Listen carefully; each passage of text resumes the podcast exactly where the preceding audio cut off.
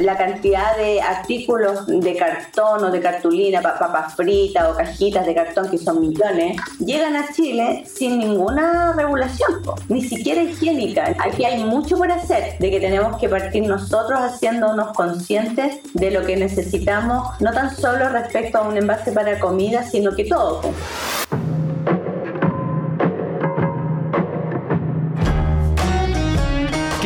Bienvenidos a un nuevo episodio de Empiezo el lunes, un podcast sobre alimentación saludable dedicado a todos aquellos que quieren mejorar sus hábitos y calidad de vida. Mi nombre es Álvaro Arias y en cada episodio contaré con la presencia de distintos especialistas que nos brindarán sus mejores consejos para tener una vida sana.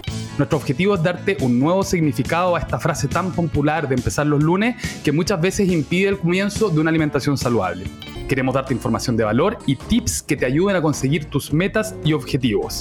Recuerda que si te gusta este podcast, puedes suscribirte y activar las notificaciones para no perderte ningún episodio. Y obviamente además apoyar el programa. Como siempre decimos, uno es lo que come y cuanto mejor lo hagas, mejor te vas a sentir. Bueno, el día de hoy chicos tenemos un capítulo especial. Como siempre vamos a hablar de temas relacionados con la salud, pero hoy lo vamos a hacer centrándonos un poquito más en lo que tiene que ver con nuestro medio ambiente y el planeta y cómo obviamente nuestros actos de consumo eh, han ido deteriorando un poquito la salud y nuestro ecosistema. Para ello vamos a conversar con Verónica Anguita, dueña de Green Heart Solutions sobre plástico y huella de carbono en la comida. ¿Cómo está Ibero?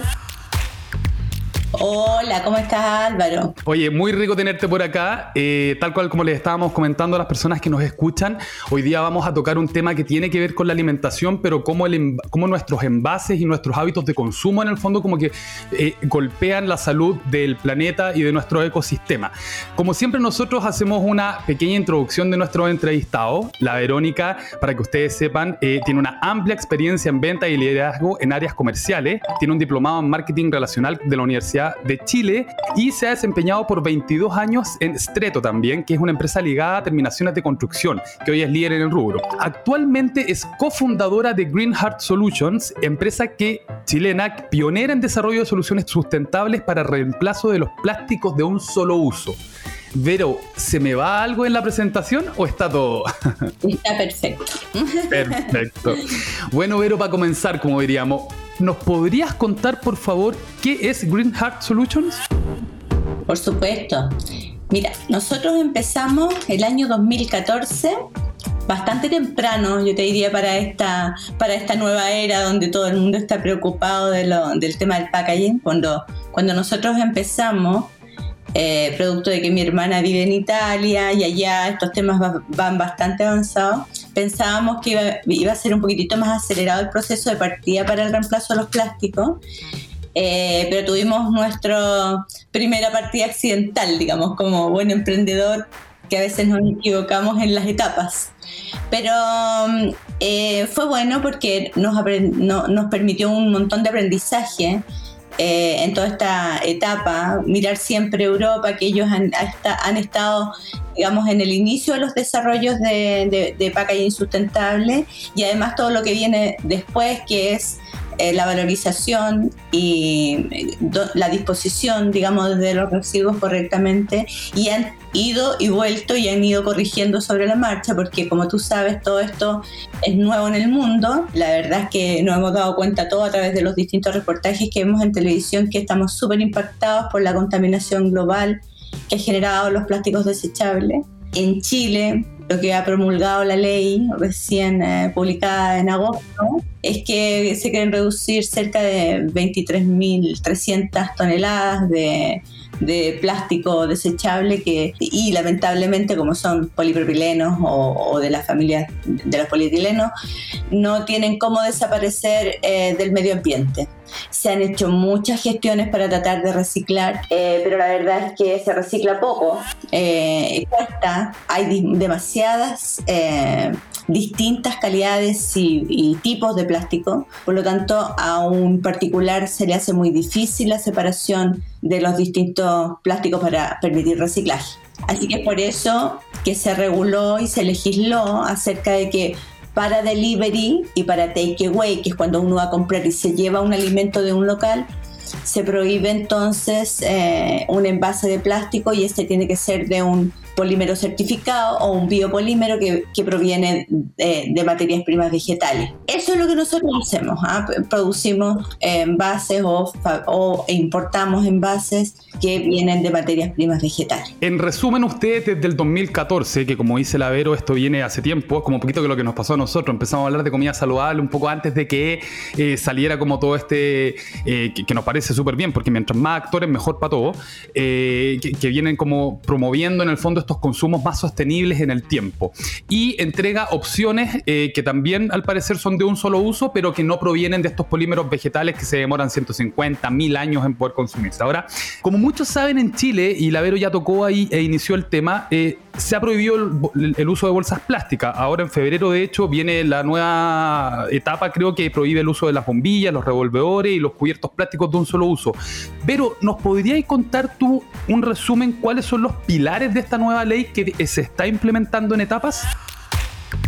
Sí, mira, consta de dos bases. Lo primero es que, por ejemplo, para un local de comida o restaurante o cafetería, si tiene mesa, digamos, se atiende público en mesa, ese restaurante o local o cafetería va a tener que tener artículos reutilizables para, para atender a su público. ¿Ya? Con eso, entonces, ya eh, se reduce una cantidad importante del plástico que se utilizaba antes.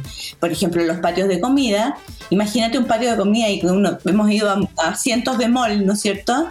Y todos esos patios de comida van a tener que ahora usar un artículo reutilizable, ya sea losa, ya sea un plástico, pero que se lave y se vuelva a utilizar, que no se bote a la basura. Perfecto. Y después, la segunda etapa es para quienes hacen delivery o tienen productos en venta en su tienda para que el cliente tome o retire. Lo típico que uno ve son sándwiches o se ven esos bowls de ensalada, ¿verdad? ¿Mm? O distintos platos. Eso tiene que estar contenido en un envase que debe ser compostable certificado y tiene que tener en algún lugar del producto eh, alguna, alguna identificación que indique que ese producto es compostable. ¿Por qué? Porque en febrero, cuando esta ley ya tenga que estar caminando, va a existir una inspección ¿ah? a los distintos puntos de venta. Van a llegar unos inspectores y van a, van a preguntarle al, al, locatario, al dueño de ese restaurante, de dónde proviene ese envase que está utilizando él para su delivery y va a tener que ser esa persona capaz de explicar con un respaldo de un certificado o si el producto viene eh, con alguna grafiquita o algo, debe indicar claramente bajo qué, qué, ley lo ampara, en el fondo, cosa que sea fácil de identificar. Perfecto. Claro, también si llega el delivery a tu casa, ¿no es cierto? Tiene que también lo mismo, tiene que comunicar de alguna forma que ese envase eh, proviene de alguna materia prima vegetal certificada o un, plástico certificado para compostaje y tiene que ser de fácil lectura. Porque la ley ¿Mm? dice que em, también el público va a poder denunciar. O sea, como no va a haber una cantidad, eso es súper importante. Es un poquitito majadero y uno se asusta, pero el público si recibe un envase, un alimento en su casa que no le parece que sea compostable, tiene el derecho o tiene, eh, digamos, está autorizado o el deber de decir, mire, yo compré una comida, un sushi o no sé qué, y me llegó en este envase que a mí me parece que no cumple con esta nueva normativa. Perfecto. Y eso para el locatario le va a significar una multa que va a ir de 1 a 5 UTM, ¿ya? O sea, puede ir de 54.200 pesos a 271.000 pesos. Claro, y eso por la cantidad de veces que lo haga mal, digamos, porque... Por producto entregado. Ya, perfecto. Ahora, yo hace rato le vengo dando vuelta a esto porque como tú sabes nosotros veníamos de un poquito antes de la ley con estas ganas en FitFood de cambiarnos a envases compostables porque efectivamente estábamos ocupando mucho plástico de un solo uso y eso en nosotros generaba ruido, sobre todo porque somos una empresa que hablamos de salud. Entonces eso engloba no solamente a las personas sino que al medio ambiente y el planeta que nos mantiene básicamente. Entonces hay una duda que a mí me sale que Aquí estamos hablando de consumo masivo de plástico. O sea, el plástico se ha transformado en un, eh, eh, en material que en los últimos años ha estado demonizado, pero porque también se demora mucho en, biodegradarse. Entonces, nos hemos dado cuenta que si bien puede ser muy útil para esta vida moderna, genera un impacto muy alto en el medio ambiente. Pero la pregunta que a mí me sale es como nosotros vamos a tener que, o las empresas que fabrican productos, van a tener que cambiar su materialidad, ¿no es cierto? Entre comillas, como que dejemos de ocupar un poco el plástico y vámonos a los polímeros vegetales o a, los, o a, estos materiales que son vegetales. Entonces mi pregunta es, ¿cómo nos aseguramos que este cambio de materialidad sea sostenible y no arrasemos con bosque y áreas verdes y empecemos a buscar materiales como locos? Porque tú sabéis que la demanda al final de los productos hace mucho y si la empresa tiene que cumplir y estamos sacando el plástico de algún lado, vamos a tener que sacar ese producto que es compostable. Entonces, ¿cómo se regula eso? Ahí entra la certificación un poquito con la ITU.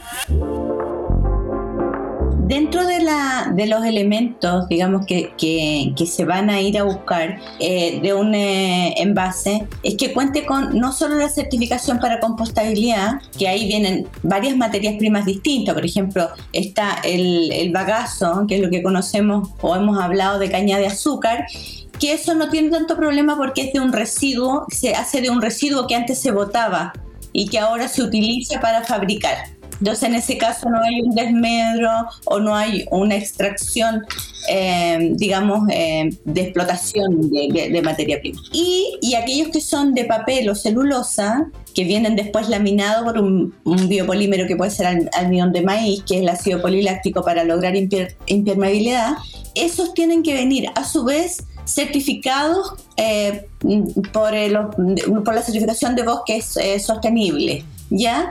Porque, porque hoy día si no, nadie tiene conciencia de esto porque recién estamos empezando a revisar, pero si tú te vas a La Vega o vas a mirar eh, la cantidad de artículos de cartón o de cartulina, papas, papas fritas o cajitas de cartón, que son millones, llegan a Chile sin ninguna regulación, ni siquiera higiénica, ni siquiera se sabe de dónde se fabricó, quién la fabricó, si además tiene alguna certificación para estar en contacto directo con alimentos o no, que también es, tan importante como lo otro. No puede venir un envase contaminado, ¿verdad? Donde tú vas a, vas a poner un alimento que alguien se tiene que comer. Entonces, vienen también esos requerimientos, certificación, digamos, eh, para, estar en contacto con, directo con, la, con alimentos, certificación de bosques eh, sostenibles y de la materialidad final que sea compostable y que cumpla también con los plazos, porque también sucede, como, como estamos en Chile pasa en muchos lugares, que las certificaciones tienen fecha de inicio y fecha de término.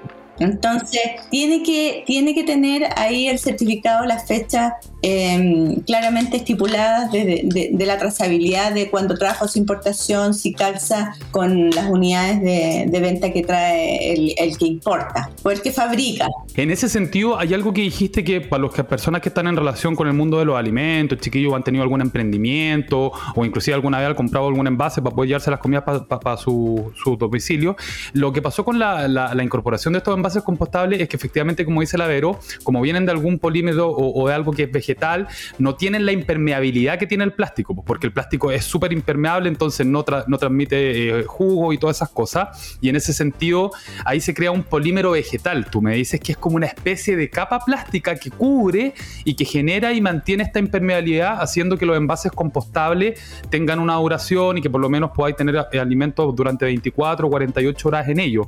¿Por qué lo comento? Porque me gustaría hacer una aclaración, sobre todo porque este capítulo es de envase. Ahí caemos al del polipapel, porque hay tres, hay, tres materiales que se ocupan comúnmente que ustedes van a poder ver en, distintos negocios. Está el plástico, que no necesariamente es malo porque si es reciclable y se le da una correcta cadena, podría volver, insisto, a ser reutilizado.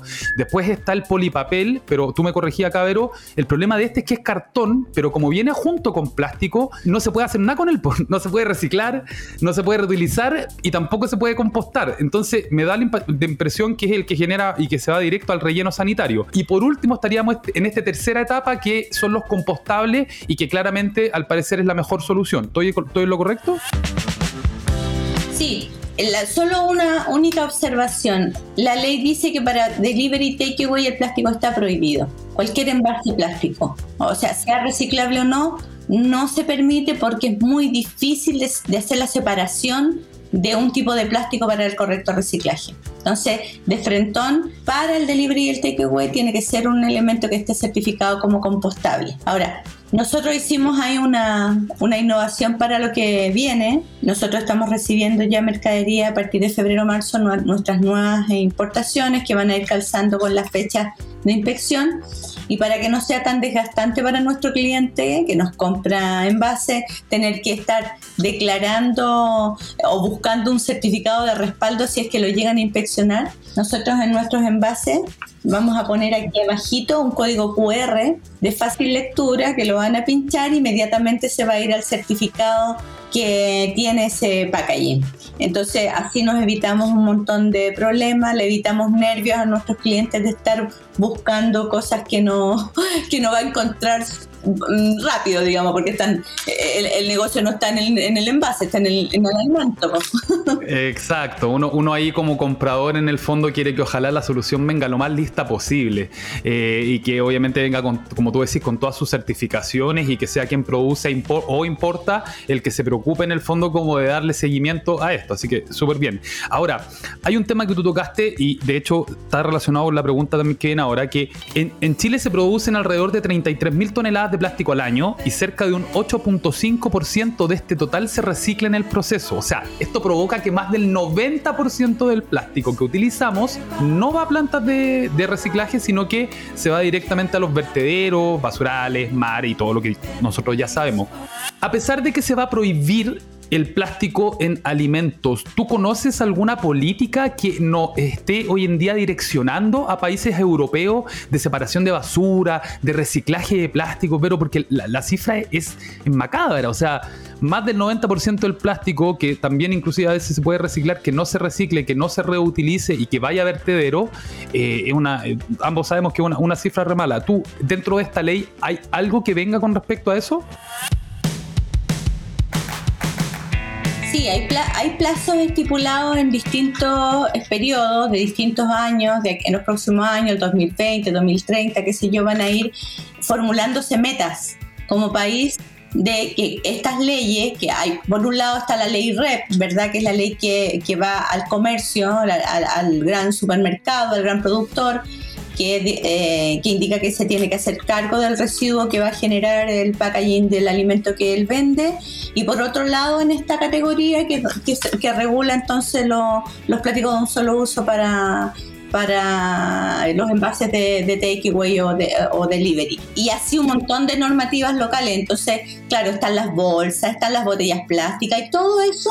Hay un listado largo que viene con distintos plazos y metas que Chile tiene que cumplir. Por lo tanto, aquí hay mucho por hacer, porque em, en virtud de la, de la honestidad que, que requieren todos estos procesos, se parte regulando el envase. Hay envases que son compostables domiciliariamente eso, digamos, eso es lo mejor, que uno lo puede poner en una compostera en su casa y eso se va a convertir en un abono en 180 días, ¿ya? Porque siempre es así, para que, para que el producto esté certificado no tiene que demorar más de 180 días de, la desintegración del, del artículo. Y después están aquellos que están certificados para compostaje industrial, que ahí es un poquitito más difícil, porque lo que tiene que eh, armarse como proyecto a nivel de país es que las municipalidades se hagan cargo del retiro de estos packaging a través de distintos operadores para que vayan y se dispongan en plantas de compostaje industrial donde se genera un proceso acelerado de la materia y en 180 días, ojalá menos, se va a lograr entonces una cantidad de estas 20.000 toneladas que, que, hay de residuos se, se transformen en un elemento que no, no es solo que desaparece, sino que se transforma en algo súper útil, sobre todo para nuestro país en riesgo de sequía que hemos escuchado, ¿verdad? Eh, el compost, que es, lo que, se, que es en lo que se convierte en estos envases, ayuda a la humedad del suelo y a la recuperación del suelo. Por lo tanto, en una correcta disposición, es muy virtuoso el proceso y nos ayuda mucho como país. Te entiendo perfecto. Ahora, todo indica que eh, de a poquito el mundo se va ir yendo a lo compostable. En el fondo esto debería ir en aumento. Sin embargo, el Banco Mundial en su estudio ¿Qué desperdicio 2.0? arroja cifras que no son muy buenas hoy por lo menos. Todos sabemos que vamos avanzando y siempre se avanza, pero habla de que un 5,5% de la población mundial realiza compost y en Chile el número es un poquito peor, es de 0,4. Entonces, tú habláis de dos tipos de compostaje. Está el domiciliario y está el que se produce en las plantas de compostaje. Dentro de la norma, y si estamos privilegiando que se ocupen materiales compostables, eh, ¿cómo tú crees que deberíamos ir avanzando nosotros como usuarios? ¿Me debería preocupar de tener yo en mi casa una compostera para poder ir eh, trabajando mis residuos de manera individual?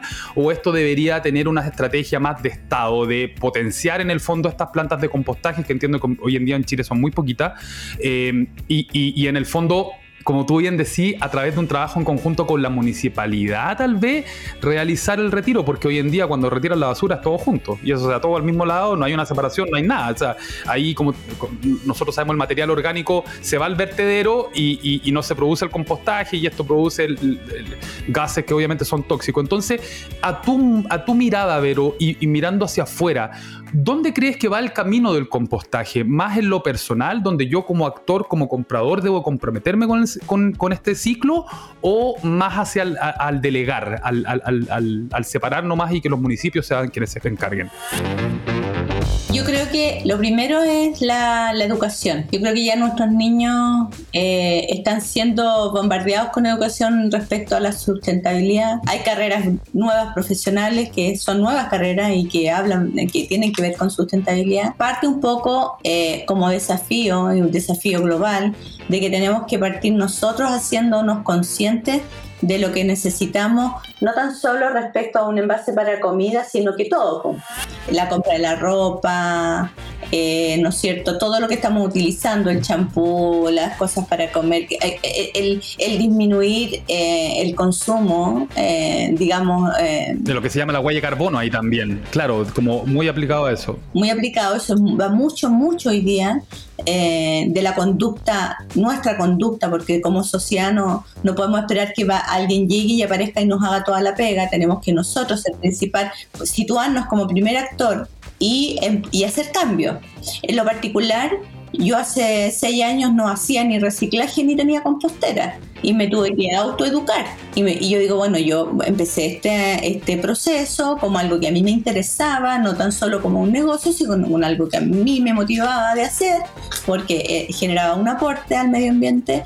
Por lo tanto, la primera que tenía que partir poniendo la compostera en la casa y, y, montando su centro de reciclaje en, en casa era yo porque si no, no tenía cómo conducir y ayudar a nadie. A ver, y cuéntanos cómo te fue con ese proceso. Bien, fíjate.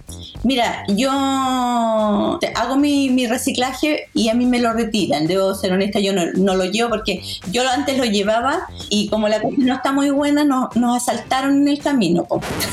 Entonces, eso, eso, es tema país y lamentablemente súper frustrada porque por querer hacer algo, por hacer algo bien no, no terminamos medio trasquilados ahí, nos asaltaron en el punto de reciclaje y, terminamos ahí medios mal. Así que yo pago una cuota que no es, que no es tan, tan, tan grande y me retiran una, una vez al mes todo lo que yo reúno en reciclaje. Puede ser una vez cada dos meses si no generas tanto residuo. Y, mm, y eso como primera cosa para los plásticos, los cartones, los papeles, ¿no es cierto? Los, eh, las cajitas de las leches y los de yogur. Eso yo ya lo tengo abordado por esa parte, así que... O sea, en tu casa básicamente tenéis basureros distintos. Y estos basureros cada uno recibe cierto tipo de producto. Uno el material orgánico, que es lo que es compost. El otro lo que tiene que ver tal vez con plásticos, cartones, vidrio. Y me imagino que hay un otros que entra todo, ¿no? La producción de compost la hago yo para beneficio personal, porque yo vivo en casa y tengo jardín y me gusta. Ah. Entonces yo utilizo mi propio compost que yo produzco a través de los residuos orgánicos y lo utilizo en mis macetitas. Pues me encantan las plantas y me encanta el jardín. Entonces además Perfecto. Todo, me, genero mi propio ciclo acá en, en casa. Hay un ciclo ahí. Pero también entiendo quienes no, eh, a quienes no les gusta y también existe el retiro del residuo orgánico en, eh, casa. Eh, para, hay bastantes empresas que ya lo hacen. No, no pienses que son costos muy elevados, son bastante razonables para lo, para lo bien que nos pueden hacer. Y lo que está al debe todavía, pero como hay metas que cumplir, yo sé que estos temas van a venir, es el retiro de los envases que tengan la certificación para compostaje industrial. Ahí, ¿por qué? Porque estos envases, que es la mayoría, o sea, si uno dijera todo lo que es envase compostable que se produce en el mundo, cuánto es certificado para compostaje domiciliario y cuánto es para compostaje industrial, yo te diría que no alcanza el 5% de, de la certificación para compostaje domiciliario y todo lo demás es certificado para compostaje industrial. Déjame pasar un dato ahí, déjame pasar un dato. Chiquillos, los envases de Fit Food son compostaje domiciliario. Vamos a explicar al tiro la diferencia aquí con la sí. Entonces ahí em, yo eh, pienso que como, eh, porque no he tenido una conversa directa con, con, la gente encargada del ministerio, pero como hay metas que cumplir, estos procesos se tienen que dar. Entonces eh, las municipalidades van a empezar a trabajar fuerte en los próximos años para cumplir las metas que están estipuladas para lograr en definitiva que todo lo que sea este envase compostable logre convertirse en compost, se, se logre ese desafío. Vero, ayúdame con esto. Compostaje domiciliario, compostaje industrial. Voy a tratar de explicarlo con palabras simples y tú después me ayudas. El domiciliario básicamente quiere decir que yo en cualquier compostera de venta a domicilio o mi compostera propia en mi casa, yo puedo tomar mis eh, residuos orgánicos y así como también los envases de Green Heart y hacerlo con compostaje domiciliario y todo lo que tiene que ver con la línea de Biopap. Lo que es compostaje industrial, ¿por qué no es igual? ¿Son otras condiciones de temperatura? ¿Qué es lo que cambia? Sí, Mira, en el compostaje domiciliario, cuando tú tienes un sistema compost, piensen ustedes que un sistema compost puede ser un hoyo que tú hagas en tu casa, que tenga buena ventilación, que tenga buena iluminación y que tenga calor, y tú lo que te tienes que preocupar es de esa, eh, de mezclar esa, esa, ese compost, ¿no es cierto? Tú le vas poniendo el residuo orgánico y tienes que moverlo. El, el compost se logra si tiene ventilación, humedad y temperatura. Esa es la, esa es la, esa es la, la ecuación que tenemos que tener siempre claro, esa es la fórmula. Ya. ¿Verdad? Y lo mismo sucede en un compostaje industrial, es la misma fórmula, pero a volúmenes mucho más altos. Entonces, cuando tú tienes una compostera domiciliaria, un sistema de compostaje en tu casa, esa temperatura no llega más allá de los 35 y 40 grados. ¿Ya? No logra elevar más porque es pequeña la cantidad de compost que tú produces, aunque la tengas a pleno sol. Bueno, en verano, con los calores que ya vemos que vienen, eh, eso se acelera un poquito. Ya eso, entre más calor, más temperatura, si tú lo mantienes bien y lo mantienes en movimiento, lo mezclas, qué sé yo, eso se, se acelera un poco y el plazo pudiese disminuir. Inclusive con Biopap nosotros hemos visto que ya, no llega a los 180 días. De repente en dos meses ya la, cosa ya no, está así, está en verano. En invierno demora más. En, en, invierno demora mucho más porque Chile sobre todo que tiene estas eh, oscilaciones de temperatura de menos 5 grados a casi 40 grados hoy día.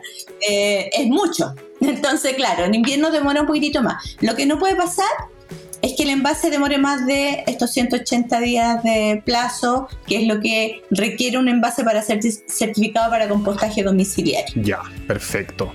Esas son las diferencias básicas. Claro, para aquellos que son eh, compostables industriales, la pila, imagínense ustedes un cerro de residuo que uno cuando va a las plantas es como una montaña de dos metros de altura y más de puro residuo que tú es tierra ahí, básicamente un cerrito de tierra donde van metiéndose estos residuos orgánicos, cortes de rama, pasto y se, se pueden meter estos envases compostables y la temperatura de una pila tan grande puede llegar a 50, 60 y más grados de temperatura. ¿Ya? Y eso jamás lo vamos a lograr en una casa. Entonces, con esa fórmula, digamos, que sucede ahí y donde hay unas máquinas gigantes haciendo la mezcla, uno, uno en la compostera de la casa lo revuelve con un palito, ¿no es cierto? Chiquitito porque es pequeño. en uno grande, es una máquina gigante, como una tol, una retroexcavadora que va haciendo estas mezclas y va moviendo eh, y va humedeciéndose, ¿no es cierto? Porque como el orgánico es húmedo, para que no se produzcan... Eh, gas metano y, exceso de gases que finalmente generen un problema.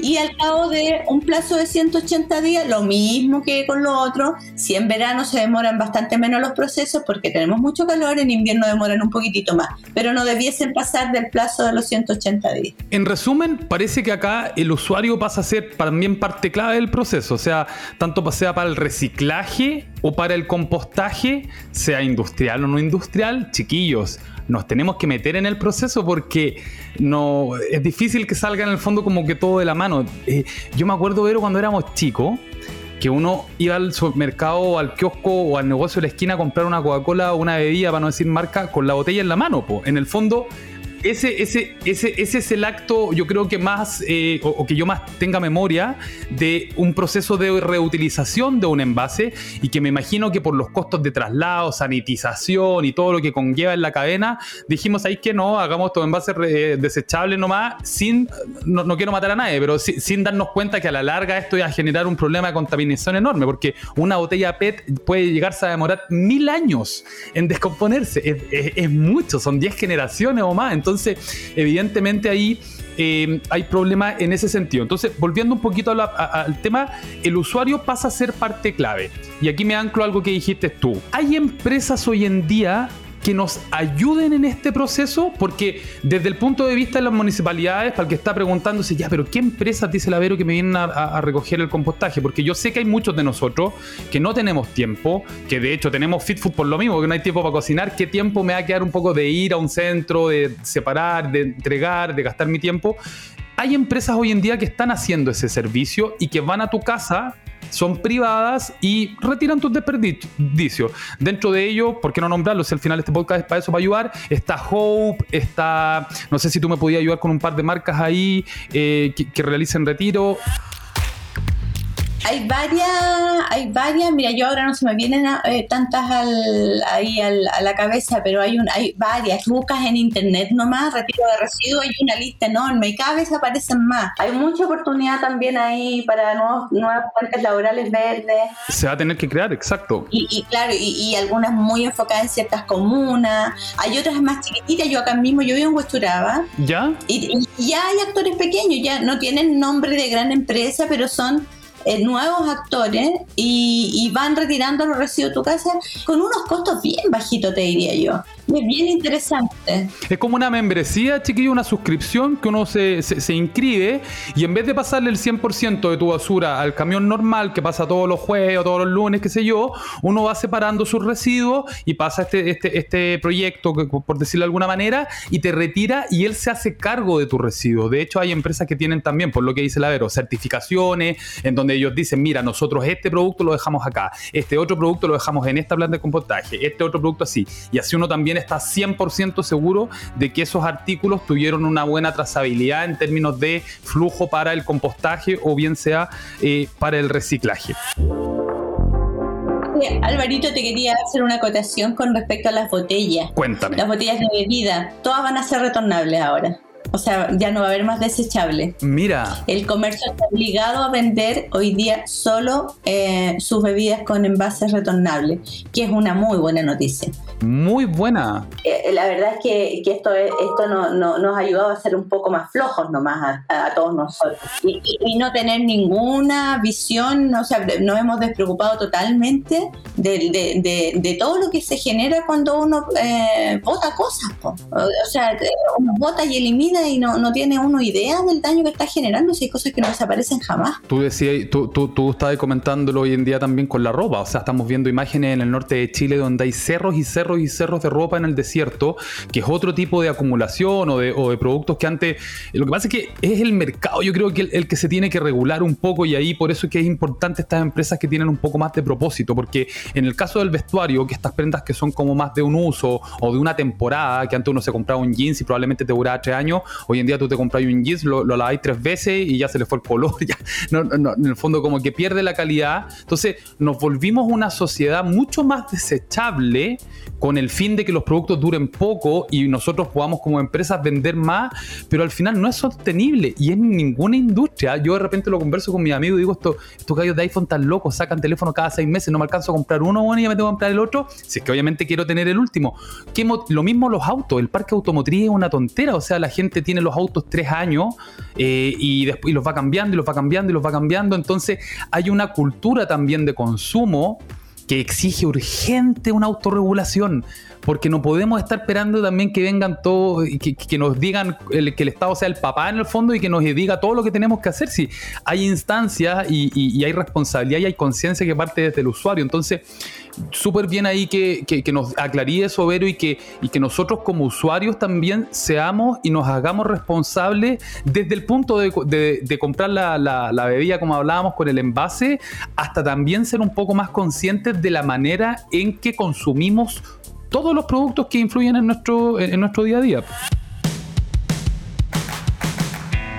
Eso es básico. O sea, si no parte uno realizándose a sí mismo, ¿cómo le puede exigir algo a alguien? Es humano. Primero uno, mirando su actuar en todo tipo de cosas. Ahí vamos a, filosofar con, todo, digamos, como, como uno, como ser humano actúa. Eh, y cómo le retribuye después eh, el clima hacia nosotros. Hemos visto eh, la cantidad de desastres naturales. Hoy día mismo nosotros están golpeados por una sequía tremenda. Eh, que va a llegar a Rancagua y, vemos que este año yo creo que las temperaturas van a ser muy muy altas. En Chillán, hace unos días atrás, llegaron hacia, a, casi 40 grados. Eh, entonces no, no es posible que no tengamos y que, y que, no, que no hagamos los lesos en el fondo. Parte por el individuo, parte por uno, parte por uno, junto con los niños. No, mira, y sí es hasta bonito enseñar e involucrar a la familia que tiene que botar su residuo de cierta forma, consumir menos.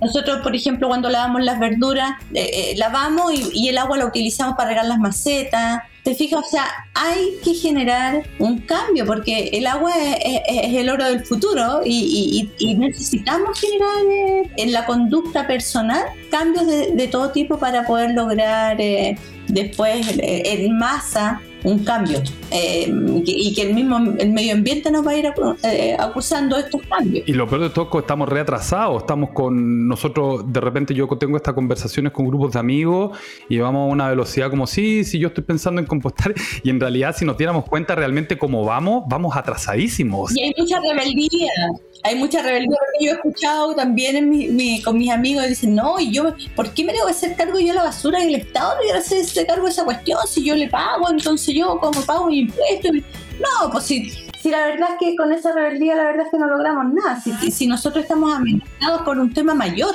No tiene que ver ni con el gobierno ni con nada. Estamos amenazados por un tema mayor que, que, nos vamos a quedar sin planeta. O sea, no, no. ahí la culpa va a ser parte por hacerse responsable uno. Nosotros lo comunicamos acá todas las semanas, Veru, y esto se aplica tanto al tema de la alimentación como a lo que estamos conversando ahora. La educación es pilar fundamental en todos estos procesos que estamos llevando a cabo.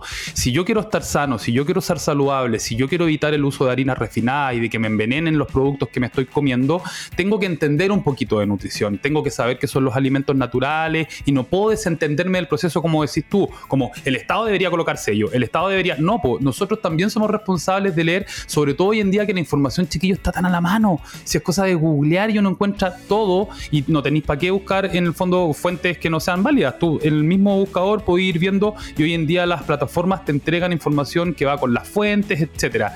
Es lo mismo en el caso de querer contribuir con el medio ambiente. Si están con ese esa inquietud en la que quieren, como dice la Vero, googleen, hay empresas que retiran envases, pero por sobre todo lo que nosotros podemos hacer como consumidores es la elección. La elección del producto, porque si yo elijo una marca que se preocupa por el medio ambiente, por, por, voluntad propia, por misión, por visión, no porque en el fondo el Estado coloque una ley, también estoy contribuyendo a que marcas como esa vayan creciendo y en términos de economía a escala también vayan mejorando, porque para los que no están metidos en esto, pero comprar un envase compostable hace cinco años atrás era imposible por un negocio. Para mí, por lo menos, pero yo tengo que decir, los costos no me daban, porque como obviamente me imagino que había una economía a escala mucho menor, el plástico era muy barato y me imagino lo, difícil que era para ti con un producto que era como súper bonita, como, oye, estoy salvando el planeta y cuánto cuesta tanto. no, sabéis que no me da. Entonces, mientras más privilegiamos nosotros este tipo de alternativas, más las vamos potenciando y más hacemos que crezcan, también es más fácil tener acceso a ellas a través de los distintos actores que hay en el mercado. Nosotros como empresa preocupándonos de elaborar productos que sean bienestar para el que consume y para el medio ambiente y por otro lado el consumidor que tiene esa responsabilidad también de elegir productos que vayan en esa línea. Si, si ambos colocamos eh, voluntad, por decirlo, eh, en ambas partes, sin duda vamos a poder acelerar un poquito más el proceso que tanto lo requiere. Oye, Vero, por último, eh, en el último tiempo sobre todo yo que he visto mucho envase compostable, están haciendo muy buen trabajo porque de repente tú tapas o envasos o vasos que parecen plásticos, pero son en realidad polímeros vegetales. Pues entonces, para la persona que nos está escuchando, ¿cómo yo como usuario diferencio que ese envase Vero es vegetal y no es plástico? Tiene que venir con una lectura acá. ¿Y cuál es la lectura que trae? ¿Es PLA? Eh, ¿Hay alguna sigla o símbolo que nos ayude? Sí, dice eh, eh, compostable hecho de planta. Perfecto. Y lo que nosotros le vamos a agregar a los nuevos packaging es como esto que te digo, el código QR, que es lo que queremos lograr para que el cliente pueda pinchar y inmediatamente se vaya al certificado y a la ficha técnica del producto, de qué está Perfecto. por eso es importante, porque tú lo miras, hoy día, mira, cuando empezaron a hablar de sustentabilidad, fue inmediatamente el mercado habiloso, habiloso entre comillas, empezó a cambiarle el color a los packaging. Pues todo se volvió color cartón. Todo color craft. Sí, el color de lo ecológico. Para la imagen de, ecológico. Entonces la gente empieza, ¡ay, mira qué bueno el cartón! Pero los cartones vienen o con cera, con una cera que, que hace imposible que se pueda reciclar, o vienen laminados con polímeros que también hacen posible que se puedan reciclar.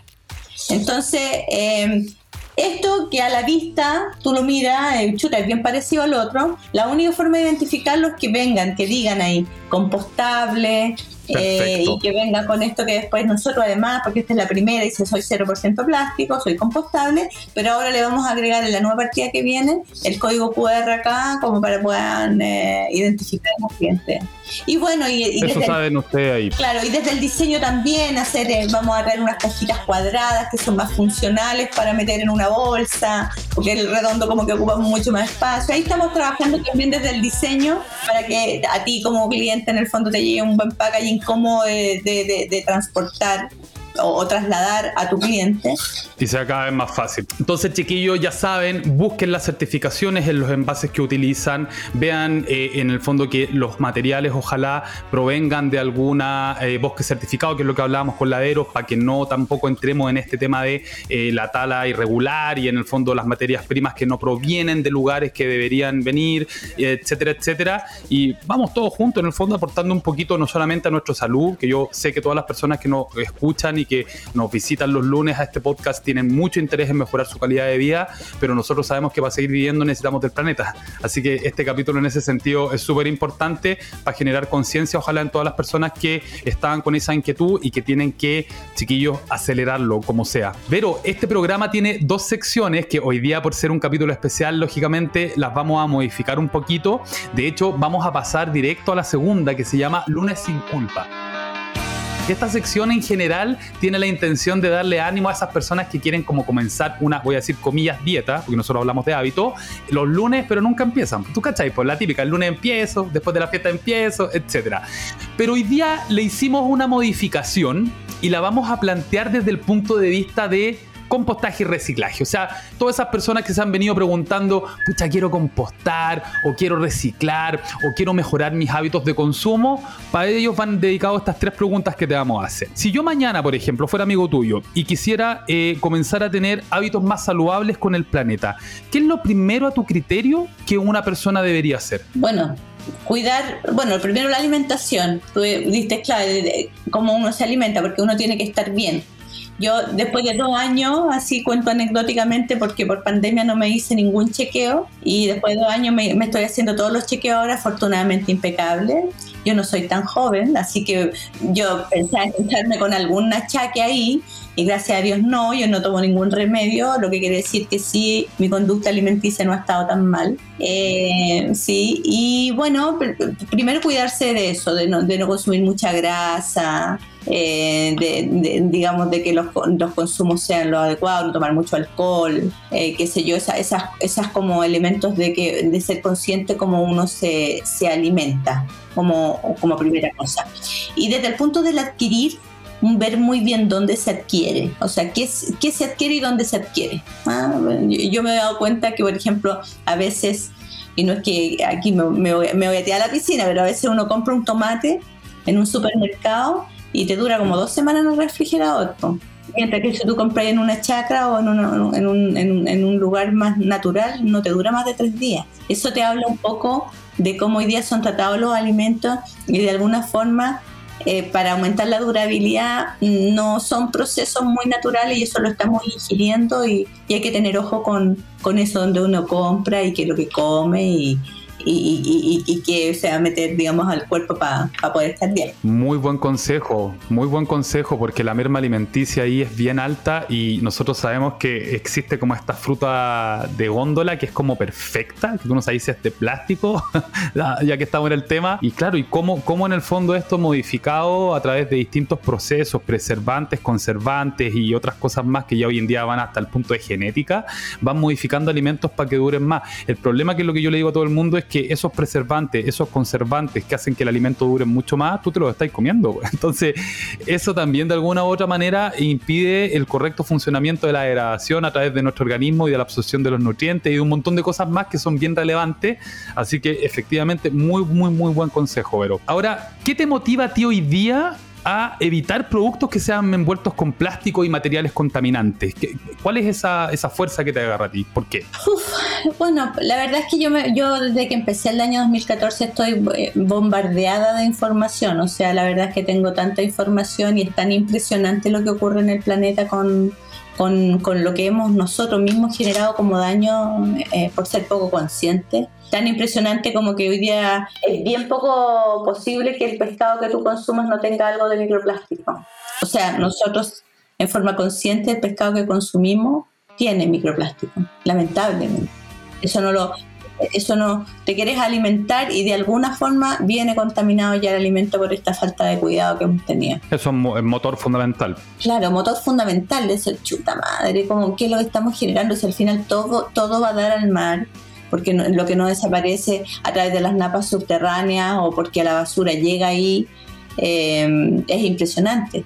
Tú vas a Isla de Pascua, por ejemplo, y tomas la arena y se han hecho estudios, eh, como es una isla, y tiene la arena brilla, bonita y todo, pero tú la miras y de cerquita, cerquita, tiene un montón de microplástico, porque se va degradando, el, plástico no desaparece, se, se degrada pero no, no desaparece 100%. Por eso hay que tener mucho cuidado con los términos. Eh, antes nosotros cuando, alguien, cuando uno veía un producto o un envase o lo que fuera dice biodegradable, pero es que biodegradable, todo es biodegradable la verdad. La ropa, todo es biodegradable, el tema son los plazos. Entonces, en Europa, que ya más tiempo que nosotros, esta, esta palabra la han ido eliminando, la han ido prohibiendo inclusive, porque está muy manoseada y no dice nada al final. El cliente toma un producto biodegradable pensando que lo está haciendo bien. En 10.000 años. es biodegradable en 10.000 años y no sirve para nada. Entonces, eh, cada vez la, la información tiene que ser muy, muy clara. Tiene que venir en un etiquetado correcto, el envase tiene que ser nosotros que vendemos, envase tenemos que proveer al cliente de información fidedigna. Porque eh, no, que mételo, pícalo chiquitito y mételo en tu compostera, no es verdad. O sea, no todos los envases se pueden reducir en una compostera. Es verdad que nosotros hacemos una comercialización, pero la primera conciencia tiene que ser ayudar al medio ambiente. Si no, no, esto no se trata solo de lucrar y, no, y, y, el que vende, lamentablemente muchas veces no tiene idea de lo que está vendiendo porque es un solo revendedor. Entonces, el cliente tiene que ser capaz de, de aprender y de saber elegir. A todos los que estén empezando emprendimientos, chiquillos, y que estén como en esa idea de, tirar algún, emprendimiento, insisto, fíjense con las nuevas generaciones que hoy en día están prefiriendo las empresas que tienen propósito. Las generaciones de hoy día, como dice Lavero, no compran productos así por comprar, ya no es el más barato, sino que inclusive hoy en día hay tendencias de consumo que uno dice, pucha, pago un poquito más, pero en más calidad, eh, tienen, tienen una menor huella de carbono, el impacto que estoy generando a mi cuerpo desde la comida, por ejemplo, cuando uno evita la comida chatarra y decide comer un poquito mejor, tú estás evitando hipotecar tu salud en un futuro donde hay a tener que ir al médico, gastar remedio, como dice Lavero, alimentándote bien, que ya dice hoy día yo me hago un chequeo y estoy perfecto. Claro, pues si la alimentación está bien es el pilar fundamental. En este caso para el planeta es exactamente lo mismo y esperamos obviamente que este capítulo haya sido de ayuda para todas las personas que están buscando iniciar un proceso no solamente saludable en sus vidas, sino que también incorporarlo un poquito eh, en estos términos de consumo. Pero te quiero dar las gracias por haber asistido a este podcast, por toda la información que compartiste con nosotros. Ahora vamos a la última. Si las personas se quieren colocar en contacto contigo, quieren saber más de Green Heart, ¿dónde te pueden comunicar? Fácil. Nosotros tenemos un email que se llama contacto o a través de la misma página web pueden dejarnos mensaje y lo más fácil de todo que hoy día todo el mundo está conectado a través de Instagram. También, exacto. Y, ahí tenemos, vamos publicando, ahora estamos publicando nuestra producto estrella del mes, que son las bolsitas transparentes compostables de celulosa, y porque ahora viene la Navidad y todo el mundo envuelve chocolate, galletas y esas cosas, así que hacemos harta promoción, pero le explicamos al cliente de qué se trata y, va, y también información. Ahora estamos sacando un tríptico, parte de ese tríptico lo vamos a ir metiendo también en el, en el Instagram porque ahí vamos educando, estamos poniendo muchas cosas que tienen que ver con la ley, no solo publicar productos, sino que también educación. ¿ah? Nosotros creemos que es básico ir educando a nuestro cliente y respondiendo dudas. Hay cosas que no podemos resolver ahora, como siendo honesto, es lo que yo te decía, no tengo un envase hoy día. Si hoy día el envase es compostable industrial, todavía va al vertedero, pero esto tiene que regularse y tenemos metas como país, por lo tanto se está exigiendo primero como, como ley que el envase cumpla con ciertos eh, requerimientos para luego cuando sea retirado vaya y se disponga en un lugar adecuado. Pasito a pasito, como decimos nosotros. Grandes pasos generan grandes cambios. Así como en el cuerpo de uno, para los hábitos de consumo es lo mismo. Bueno, chiquillos, llegó el momento de despedirnos. Pero antes, también ustedes saben, si se quieren colocar en contacto conmigo, preguntas, sugerencias, mi Instagram es arroba álvaro-varías con B larga. O bien a la cuenta de Instagram de la empresa que es arroba fitfoodchile. Ahí nosotros también como heladero vamos subiendo información a diario, creando contenido de valor, educando a través de la alimentación Recuerden también suscribirse y activar las notificaciones para no perderse ningún episodio de Empiezo el lunes. Muchísimas gracias por habernos acompañado hasta el final de este episodio. De este lado del micrófono se despide Álvaro Varías y del otro, como ustedes ya saben, en la producción del podcast Delfi Ciudadane, Salva Luca y Yuli Cabrera en la edición. Muchas gracias, nos vemos en el próximo episodio. Chao, Vero. Chao, muchas gracias Álvaro. Que estén muy bien. Chao para todos, que estén muy bien, gracias.